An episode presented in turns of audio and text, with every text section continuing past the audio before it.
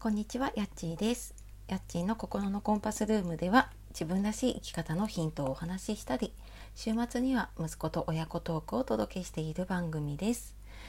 本日も聞いてくださいまして、あの本当にありがとうございます。え週明け月曜日になってきましたが、いかがお過ごしでしょうか？えー今日あたりからねあのお子さんの学校が始まる地域とかもあるかと思うのでねまた日常が戻ってきたり、えー慌ただしい日々がね続くと思いますが、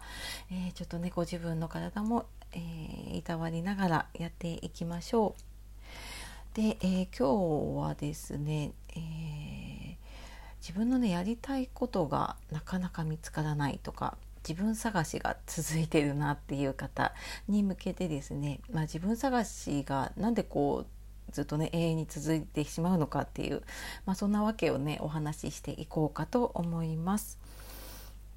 えーなんかね、まあ、最近は SNS とかねいろんなもので、うん、自分以外の人が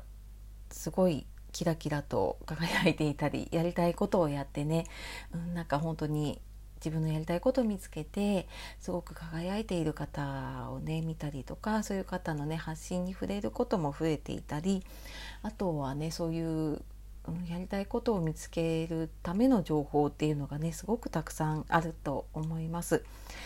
で私自身もやっぱりすごくうん、なんか自分探しというかね自分のやりたいこと探しがずっと続いていたのでねすごく、うんなんかそんなさまよってたなっていうことをね、えーちょっと思い出しながら今話しています。でなんかそういう他の人のを見たりとかするとあなんかこんな資格を自分も取ったらいいんじゃないかなとかあなんかこんなセミナー受けたら自分もそうなるんじゃないかなみたいな風にして、えーでなんかそういうものをねいろいろ受けていくと、うん、なんかいやなんかどなんか受けたはいいけどもなかなか見つからないなっていうこととかねあるんですよね。でなんかそういう情報とかねノウハウってたくさんあるんだけれども、まあ、逆になんか情報が溢れすぎちゃっているのでえちょっと情報というかね自分の頭の中の断捨離をすることがねいいと思っています。でうーんなんかこう魅力的な情報とかねうーんなんか自分が知らない情報とかノウハウって結構なんかその気になっちゃったりとかすることありませんか？あなんか自分にもできるんじゃないかなとかあなんかこれなら簡単にできるかもしれないと思ってでも実際ちょこっとねやってみたりとか調べてみるとあれやっぱりこれ無理かもしれないなみたいなねそんなのがね繰り返されたりすることあると思います。でなんかそんな風にねちょっと増えすぎた情報だったりとか、えーとまあ、スキルとかねノウハウたくさん持っているものがあるんだけど実は今の自分に必要かどうかっていうのが分かんなくなって溢れすぎているからその中も自分が迷子になっちゃうっていうこともねあるんですよね。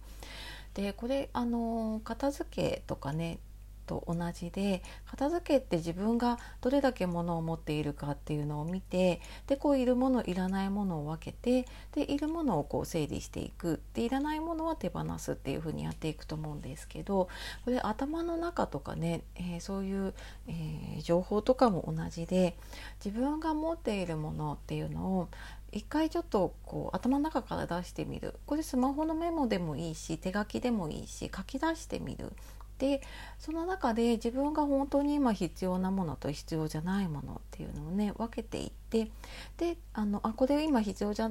ないなっていうものはちょっと一旦手放して必要だなっていうものを自分の中にこう置いておく。でただその時に、う、と判断するのが他人の軸になってしまうとねああの人がこうやってるから自分もやろうとかこれをやったらあのこういうふうに思われちゃうんじゃないかなみたいなそういう周りの軸他人の軸で判断してしまうとまたその 自分探しに戻ってしまうのでそこで一番大切なのは他の人じゃなくって自分がどうしたいかっていう気持ちを大事にすることが大あの一番必要なことですね。でそこができないとやっぱりいつまでたってもあの自分の判断でできないのでぐるぐるぐるぐる回り続けてしまうっていうことが起きてしまいます。なのであの必ずそこはねあの自分の軸でどうしたいかっていうのをね見つけていくっていうことでこれって本当に練習だったりするので